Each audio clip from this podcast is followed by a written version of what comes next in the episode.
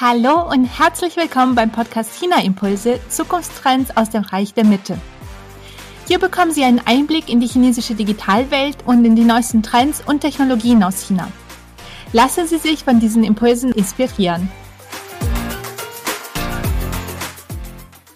Mein Name ist Alexandra Stefanov und ich spreche heute mit Tobias Leutsch. Er beschäftigt sich seit vielen Jahren mit den gesellschaftlichen, wirtschaftlichen und technologischen Entwicklungen in China und wird mit mir heute über das Thema Digitalisierung und Share Economy in China sprechen. Hallo Tobias, herzlich willkommen bei China Impulse. Ja, hallo Alexandra, danke für, für deine einleitenden Worte. Ich freue mich heute mit dir sprechen zu können und ja, ich bin gespannt auf unser Gespräch. Du hast schon gesagt, es geht um die Entwicklung in China, Digitalisierung. Was läuft da? Wie läuft es bei uns besser oder schlechter? Also Legen wir los. Los, los geht's. Magst, magst, du dich unseren Zuschauern ganz kurz vorstellen, bevor ich mit meinen Fragen starte? Ja, gern. Also mein Name ist Tobias Leutsch. Ich spreche gerade äh, aus Dresden.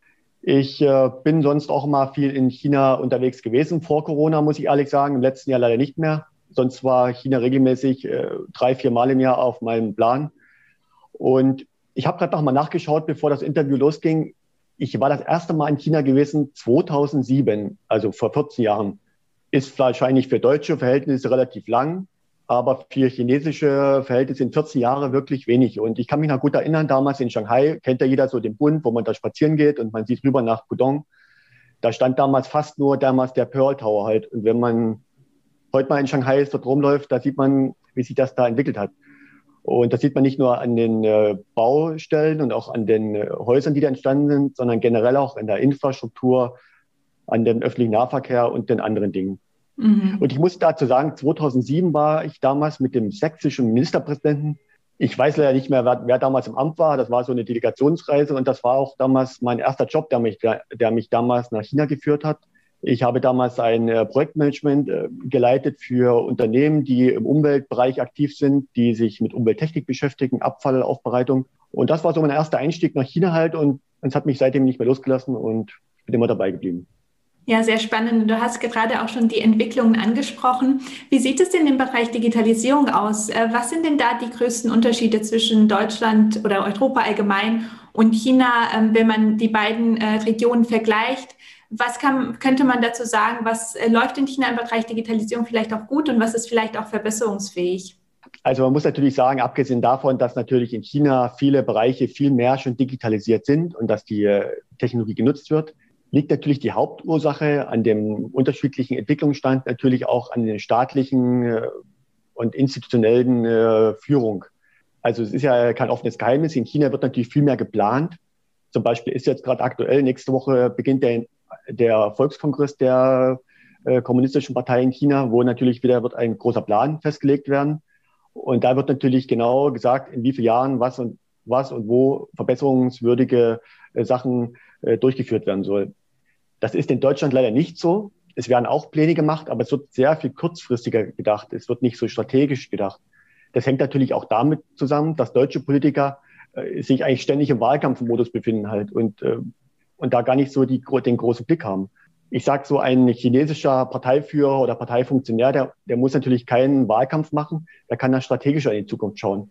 Und wenn das halt strategischer geplant ist, äh, da bin ich der Meinung, dass das auch besser funktioniert, dass da auch äh, so Lücken äh, aufgetan werden können und die abgestellt. Und wenn wir uns gerade mal jetzt auf die aktuelle Politik schauen, zum Beispiel jetzt auch mit dem neuen äh, US-Präsidenten, man sieht ja auch, er ist auch nicht gerade ein China-Freund, sage ich mal in Anführungsstrichen. Aber gerade das, dieser, dieser Druck aus dem Ausland oder äh, dass andere ähm, Länder auf der Erde chinesische Technologien versuchen zu, zu unterdrücken halt oder vielleicht gar nicht einzusetzen, das wirkt natürlich eher noch wie ein Boost in China halt, um da sich weiter da unabhängiger zu tun halt. Und das denke ich, das ist schon ein Grund, warum das so unterschiedlich läuft. Mhm. Ja, da Man muss du, da, ja. genau. Nee, sag ruhig weiter. Genau, es gibt, es gibt noch einen Grund, weil zum Beispiel ist auch ein gutes Argument immer, das Geld allein nicht unbedingt Technologie bewirkt hat. Also wir müssen ja ehrlich sein, Geld ist ja in Deutschland auch genug da. Man sieht es ja auch jetzt in der Corona-Krise, wie viel Geld da ist, wie viel Geld der Staat ausgibt. Aber nur mit Geld kann ich noch kein äh, Unternehmen äh, voranbringen oder ich kann keine Technologie fördern. Dazu braucht es auch andere, noch andere Maßnahmen halt und vor allen Dingen natürlich auch, äh, auch dieses Denken, dieses technologisch offene Denken halt. Das fehlt es in Deutschland halt. Mhm. Ja, und spannend, dass du auch die langfristige Planung ansprichst. Das äh, finde ich auch immer total interessant, wie es in China eben, wie du schon gesagt hast, die langfristige Planung gibt, aber gleichzeitig auch eine Flexibilität und Agilität äh, in, den, ja, in den Entscheidungen auch und in, in der Umsetzung von Ideen, mhm. dass man dann diese Kombination auch hat. Ich habe nämlich ein gutes Beispiel. Ich habe gerade jetzt, ähm, kann ich euch mal zeigen, in der, im Briefkasten gehabt, das Handelsblatt aktuell vom Freitag. Da geht es auch um China. Da ist zum Beispiel eine schöne Grafik auch gewesen. Jetzt muss ich mal das aufschlagen, wie viele Unternehmen in Deutschland eigentlich abhängig sind auch von, von dem chinesischen Markt halt. Das sind nicht nur mit Technologieführer, sondern halt auch Unternehmen wie zum Beispiel äh, Adidas macht 22 Prozent seines Umsatzes in China halt. Oder anderes Beispiel, natürlich ganz bekannt Volkswagen, 41 Prozent. Man muss sich das mal vorstellen, die Hälfte der Autos fast äh, werden da in China verkauft und, und die sind da halt auch richtig abhängig davon. Mhm. Und äh, wir wollen heute ja auch über das Thema Share Economy sprechen in China. Äh, magst du uns zuerst ganz kurz erzählen, was Share Economy überhaupt ist? Also Share Economy, viele kennen das sicherlich bei uns auch in Deutschland. Man leiht sich ein Fahrrad aus, mal eine Stunde oder man, äh, man leiht sich ein Auto für eine Stunde aus. Also Share Economy bedeutet eigentlich nicht unbedingt ein, ein Gut zu besitzen, sondern das nur zu teilen, wenn ich es gerade benötige. Also gutes Beispiel sind die Autos in Deutschland. Also gerade Privatpersonen, wenn man sich das mal anschaut, die meisten Autos stehen ja eigentlich nur rum. Also die meisten fahren ja gar nicht damit halt und eigentlich ist es ja sinnvoller, sich ein, äh, ein Gut einfach äh, für die Zeit zu bezahlen, das zu nutzen, anstatt das selbst zu kaufen halt. Und da gibt es natürlich in Deutschland auch Entwicklungen in den letzten Jahren, gerade die Fahrer, der habe ich angesprochen, aber auch Carsharing. Aber im Gegensatz zu China ist es halt in China noch viel mehr verbreitet und in viel mehr wirtschaftliche Bereiche vorgedrungen, die Share Economy. Das hängt natürlich auch damit zusammen, dass in China auch die technologische Grundlage besteht. Gutes Beispiel ist natürlich das Mobilfunknetz. Das ist natürlich die Basis. Wir sprechen jetzt von 5G, auch in Deutschland halt. Deutschland hat ja das Problem, es gibt ja teilweise manche Regionen im Ruhrgebiet, da ist ja bisher noch nicht mal ein normaler äh, Mobilfunk möglich. Da brauchen wir da gar nicht von 5G sprechen. Und ich habe eine interessante Zahl gefunden, zum Beispiel in China sind pro 10.000 Einwohner 40 Mobilfunkmasten, also die man so äh, das Netz vermitteln. Und im Gegensatz zu Deutschland sind bei 10.000 Einwohnern nur acht Mobilfunkmasten. Also man kann sagen, in China gibt es mehr Mobilfunkmasten als wie in der gesamten anderen Welt zusammen halt. Also, und das ist natürlich die Grundlage, dass sowas funktioniert. Um dann nochmal darauf zurückzukommen, auf die Share Economy, wie die in China halt doch viel weiter verbreitet ist, abgesehen von den Fahrrädern und Autos, kann ich in China zum Beispiel auch, ich kann dort Regenschirme mir ausleihen, ich kann meinen Akku laden, ich kann sogar einfach äh, auch mal, mal zum Beispiel eine, wie sagt man, eine Umkleidekabine mir mieten mal für eine Stunde in der Stadt, die ich mir, um mich frisch zu machen, damit ich nicht auf Arbeit gehen muss, äh, entschuldigen, nicht auf Arbeit gehen muss, sondern wenn ich von Arbeit komme und abends vielleicht noch zu einer Veranstaltung gehen möchte. Oder es gibt zum Beispiel für Mütter, die da ihre, ihre Kinder versorgen können. Und, ähm, und so setzt sich das vielfältig fort. Und das ist natürlich wirklich die Grundlage, die Technologie. Wenn die nicht da wäre, wird das gar nicht funktionieren. Und das bietet halt so ein, man sagt auch so ein Ökosystem, um das zu entwickeln. Mhm. Und wie hat sich die Share Economy denn entwickelt in den letzten Jahrzehnten in China? Wie ist sie so äh, weitergekommen und äh, vorangeschritten? Also hat sich im Gegensatz zu Deutschland deutlich weiterentwickelt. Das hängt zudem auch damit zusammen, äh, wenn man sich mal zum Beispiel so ein Handy von jemandem aus China anschaut, wird viel zentraler über ein oder zwei verschiedene Dienstleister abgewickelt, wie zum Beispiel WeChat. In Deutschland wird alles, ist alles äh, zerstreut halt und da findet natürlich alles gebündelt statt. Und das bietet natürlich die Möglichkeiten, da viel mehr Services noch anzubieten. Zum Beispiel ein großer Trend ist in China auch Bekleidung zu scheren oder zu mieten halt, was in Deutschland nicht so, ähm, noch nicht so populär ist, gerade bei höherwertigen Produkten. Wenn man zum Beispiel bei Damen schaut, eine teure, teure Damenhandtasche für 1000 Euro, sage ich meinetwegen, die kann man sich auch mal abends mieten für 100 Euro oder weniger, um da halt einen guten Eindruck zu machen. Mhm. Und du hast es ja schon ein bisschen angesprochen, aber welche Unterschiede gibt es denn sonst noch grundsätzlich in der Share Economy zwischen Deutschland und China? Also auf jeden Fall natürlich die Bezahlweise ist natürlich viel einfacher in China. Das muss man dazu sagen, weil in China, also ich will gar nicht so genau eine Zahl in den Raum werfen, aber ich glaube 95 Prozent zahlen mittlerweile da kontaktlos, bargeldlos über ihre, über ihre Zahlungsdienstleister wie Alipay oder WeChat, was ich gerade gesagt habe. Und das vereinfacht das natürlich enorm halt, diese technische Grundlage und auch die Bezahl, äh, Bezahlsysteme, die das dann weiter vorantreiben, was in Deutschland einfach nicht der Fall ist. Also wenn ich in Deutschland, ähm, ich war jetzt vor einer Weile mal gewesen in Dresden, da gibt es auch so Leihfahrräder oder solche Roller, solche Elektroroller. Und ich habe gedacht, das probiere ich einfach mal aus halt. Dann habe ich bestimmt zehn Minuten gebraucht, um mich da erst muss ich anmelden, musste ich meine App runterladen halt, musste meine Kreditkarten hinterlegen halt. Also es war schon sehr aufwendig. Und wenn ich überlege, wenn jemand da nicht so fit ist in sowas, in, ähm, mit so einem Handy zu bedienen, äh, wird das gar nicht funktionieren. Also da, da fehlt einfach so das, ähm, ja, wie sagt man so, das, ähm, die Benutzerfreundlichkeit. Mhm. Ja, du hast es vorhin schon angesprochen, dass in, in China in der Share Economy ja viel mehr äh, Branchen und viel mehr Geschäftsfelder auch betroffen sind als hier bei uns in Deutschland. Kannst du uns noch ein bisschen mehr dazu erzählen, welche Branchen in China besonders fortschrittlich sind und welche Unterschiede es zu den Branchen in Deutschland gibt? Also bevor, besonders fortschrittlich sind halt äh, in China so die kleinteiligen äh, Branchen in der Share Economy. Wir kennen ja bei uns in Deutschland das Fahrrad, wir kennen das, ähm, das Auto mittlerweile, was ich mir mieten kann, stundenweise. Aber in China kann ich zum Beispiel auch, ich kann mir einen Regenschirm äh, mieten für eine Stunde mal, wenn es regnet, oder ich kann mir meinen Akku laden, bis hin zur Bekleidung, die immer mehr genutzt wird, auch in der Share Economy. Also ist ein großer Trend, zum Beispiel hochwertige Bekleidung, ein Beispiel für Damen oder Herren, die sich jetzt, sag mal, nicht einen teuren Anzug leisten können oder nicht wollen, leihen sich einfach den aus, um mal zum Event zu gehen oder vielleicht einen wichtigen Business-Termin zu haben. Das ist auf jeden Fall ein Trend, denke ich, der in Europa oder auch in Deutschland auf jeden Fall noch Potenzial hat. Und ich, denke, ich denke, es hängt auch damit zusammen, die großen Unterschiede ab, zum Beispiel zwischen Deutschland und China, dass einfach in China die Benutzerfreundlichkeit viel mehr gegeben ist. Durch die äh, einfachen Bezahlmöglichkeiten, durch die Technologie halt. Ein gutes Beispiel, ich war jetzt äh, in Dresden gewesen, wollte mal mit so einem Roller fahren, so einem Elektroroller und habe da fast zehn Minuten gebraucht, um das, äh, ich sag mal, um das Teil in Gang zu bringen. Also ich musste meine App runterladen, ich musste meine Kreditkarten hinterlegen.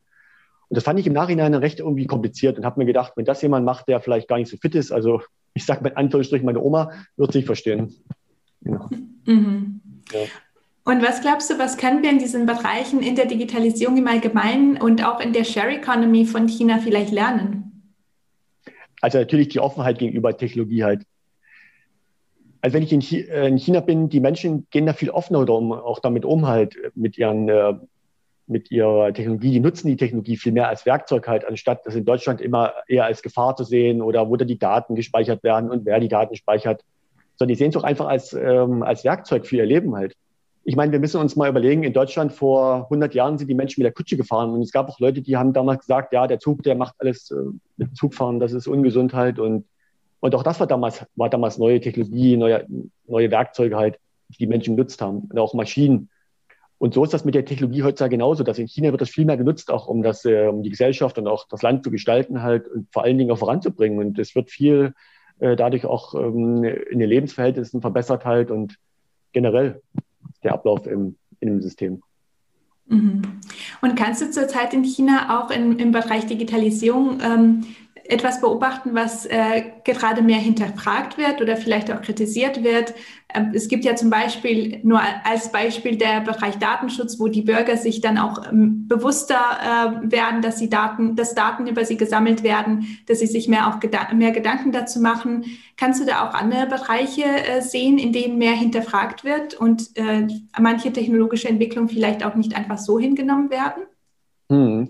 Also ich würde vielleicht nicht sagen, nicht einfach hingenommen wird halt, aber die Menschen machen sich schon Gedanken. Ein gutes Beispiel ist ja auch die, äh, diese, ich sag mal, diese Gesichtserkennung, wo die chinesischen Unternehmen natürlich führend sind, Weltspitze mittlerweile schon. Das hängt natürlich auch damit zusammen, dass der Staat das auch nutzt für seine sicherheitsrelevanten Sachen, ob die Polizei das oder bei der Einreise. Der Staat natürlich auch dann viel Geld investiert, um diese Unternehmen voranzubringen. Und die Menschen machen sich aus meiner Erfahrung, auch persönliche, so in persönlichen Gesprächen schon Gedanken halt, aber sie empfinden das nicht unbedingt als Bedrohung, sondern halt, ähm, sie sehen es vielleicht eher sogar als so, dass die Partei für sorgt für uns halt und äh, bietet uns eine Sicherheit, um halt auch da entsprechend das entsprechend besser zu organisieren, das ganze System. Also ich persönlich habe in Gesprächen jetzt mit äh, auch chinesischen Freunden noch nie gehört, dass das jemand als ernsthafte Bedrohung empfindet. Mhm. Ja, das ist äh, sowieso nochmal ein weites Feld, ein sehr spannendes Thema, wie die, äh, ja, die Begriffe oder überhaupt die Notionen ähm, Sicherheit und Freiheit in China und in anderen Ländern gesehen werden. Ähm, aber Tobias, wenn dich unsere Zuschauer äh, nach diesem Gespräch nochmal ansprechen möchten und mehr, sich mehr mit dir austauschen möchten, wo können sie dich denn online finden? Also ich bin immer jemand, der gerne auch mal noch E-Mail schreibt. Aber ich bin noch äh, per WeChat zu erreichen. Aber vor allen Dingen mein Social Media Kanal ist so LinkedIn, wo ich da mich gerne austausche halt und auch vernetze. Also da kann mich gerne jemand ansprechen und austauschen. Ich freue mich da immer über auch neue Kontakte. Sehr schön, das verlinke ich natürlich auch alles. Und äh, nun kommen wir auch zu meinen Schlussfragen. Und zwar einmal, hast du für unsere Zuschauer eine Buchempfehlung oder eine Internetressource, die du gerne empfehlen möchtest, damit sie China besser verstehen? Also zum einen möchte ich sagen, zu Internetadressen, da gibt es wirklich vieles. Da kann man einfach mal recherchieren. Also ich, es gibt auch viele Technologie-Seiten so äh, in China, die da immer aktuell sind. Äh, zum Beispiel Tech in Asia ist so eine Website das kann ich gerne noch mal, wenn mir jemand da Interesse hat, mir mal auf mich drauf zukommen, da kann ich gerne mal meine Tipps geben. Es gibt doch ganz paar interessante Newsletter, die man ähm, sozusagen ähm, äh, be, beauftragen kann, sage ich mal. Aber ich habe noch zwei Bücher, die ich gerne ähm, euch zeigen möchte. Und zwar, es gibt zum einen das Buch, das kennt sicherlich auch jeder halt, dieses Buch von, Gott mal, von Stefan Baron und seiner Frau. Das ist wirklich auf jeden Fall lesenswert. Und ich habe ein anderes Buch, was ich, was man sich auch mal durchlesen kann. Da geht es wirklich sehr um Technologie halt das Buch von Kei Fu Lee. Ja. Genau, das sind auch so die klassischen Empfehlungen, die auch in dieser Interviewreihe ähm, tatsächlich in sehr vielen Interviews äh, empfohlen wurden. Ich hatte das auch ein paar Mal in der ersten Interviewreihe, aber dieses Mal haben das tatsächlich sehr, sehr viele Interviewpartner empfohlen. Genau diese Kombination, die Chinesen und äh, das Buch von Kai Fu Lee. Genau, weil es sind halt wirklich Bücher, die auch offen auch alles ansprechen, halt ohne dass jetzt eine äh, politische Richtung zu drängen oder irgendwas zu bewerten, ob das gut oder schlecht ist halt. Weil es gibt natürlich auch einige Literatur, auch im deutschsprachigen Raum, die vieles auch verzerrt darstellt halt. Und das ist halt auch so mein, ähm, mein, mein Anliegen halt. Ich möchte auch dazu beitragen, China einfach auch greifbar zu machen, auch für Menschen, die vielleicht auch noch nie dort, dort waren, halt einfach mal das zu verstehen halt. Denn nur von fünf Minuten Tagesschau in Deutschland äh, kann man China nicht kennenlernen. Das ist einfach normal. Das ist natürlich auch bei anderen Ländern so. Aber wir werden natürlich in Zukunft um China nicht herumkommen. Das muss man ganz ehrlich sagen. Die Zukunft wird nicht unbedingt in Europa sein, auch wenn wir uns das vielleicht wünschen halt. Aber die technologische Zukunft wird eher vielleicht sich zwischen USA, im Pazifik, China, aber auch den anderen asiatischen Ländern abspielen. Das wird einfach die Region sein, die die Welt wird in Zukunft prägen halt. Und äh, wir müssen uns damit beschäftigen, um da mit, mit zu, äh, mitwirken zu können und auch die Welt zu gestalten. Und ich hatte es gerade gesagt, wie viele deutsche Unternehmen sind auch mittlerweile abhängig davon und äh, haben auch dadurch einen gewissen, ähm, äh, ein gewisses Einkommen. Deutschland ist ja historisch gesehen nach dem Zweiten Weltkrieg halt auch eine Exportnation. Wir sind, wir sind ja auch angewiesen darauf, äh, unsere Produkte zu exportieren. Und da wird es immer wichtiger werden, auch China-Kompetenz zu erlangen. Das habe ich jetzt auch vor einer Weile gelesen, dass man äh, China-Kompetenz hat. Und denke ich, das ist wichtig halt, ist total spannend und ich kann das nur jedem empfehlen, wenn es wieder möglich ist, dann mal in Flugzeug zu steigen und nach äh, China zu, zu reisen halt. Ja, das ist eine sehr gute Empfehlung. Einmal die persönliche Erfahrung, aber auch sich unterschiedliche Quellen anzuschauen und sich auch eine eigene Meinung über China zu bilden, ein eigenes Bild zu machen, was ähm, weder negativ noch zu positiv geprägt mhm. ist. Sehr schön. Und äh, Tobias, was würdest du sagen, wenn du eine kurze Auflistung machen müsstest mit den Top drei digitalen Themen, digitalen Trends, die es momentan in China gibt? Was wären diese Top drei für dich? Also ich denke, wichtige wichtige drei Trends sind zum einen die Elektromobilität, die natürlich schon auch sehr weit vorangeschritten ist. Die wird in Zukunft immer mehr äh, eine Rolle spielen. Und vor allen Dingen auch äh, die, ähm, die Clean Economy, also die, die äh, wo man auch die, die ähm, CO2-Vermeidung, sondern die Wirtschaft, dass die Wirtschaft auch umweltfreundlicher wird. Das ist in China mittlerweile ja schon der Fall. Also wenn ich mir überlege, auch vor zehn Jahren in China, da war in Peking war richtig schlechte Luft halt. Und aber wenn man jetzt mal mittlerweile sich damit beschäftigt, mittlerweile ist China der größte Hersteller auch von Umwelttechnologien halt, ob es Solarzellen sind, Windkrafttechnik. Also sie sind mittlerweile auch da schon führend und das wird auf jeden Fall immer mehr in Zukunft eine Rolle spielen. Und als dritten Punkt vor allen Dingen natürlich auch die äh, künstliche Intelligenz und das Thema Quantencomputer halt. Da werden die Chinesen auf jeden Fall noch weiter versuchen, sich auch unabhängig zu machen von den ähm, Herstellern in Europa oder USA halt. Also das sind auf jeden Fall meine, meine drei Top-Trends und ich bin vor allen Dingen, denke auch an das Umweltthema, was da wird immer eine Rolle spielen, auch in Europa auf natürlich auch. Mhm, das stimmt. Umwelt und Nachhaltigkeit sind auch sehr wichtige Themen. Ja. Ja, Tobias, vielen Dank, dass du heute hier warst. Vielen Dank für deine Einblicke.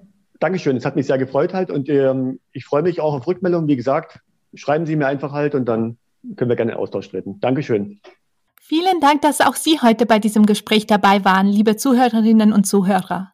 Wir freuen uns, wenn Sie nach diesem Interview sich bei uns melden, uns Ihre Fragen schicken und uns erzählen, was Sie an den Themen, die wir heute besprochen haben, besonders spannend fanden. Wenn Ihnen diese Folge gefallen hat, bin ich Ihnen dankbar, wenn Sie diese weiterempfehlen, den Podcast abonnieren und mir eine iTunes-Rezension hinterlassen, damit dieser Podcast auch noch lange Zeit bestehen bleibt. Aber jetzt wünsche ich Ihnen erstmal eine wunderbare Restwoche und ich freue mich, wenn Sie bei der nächsten Folge von China Impulse Zukunftstrends aus dem Reich der Mitte wieder dabei sind. Bis dann!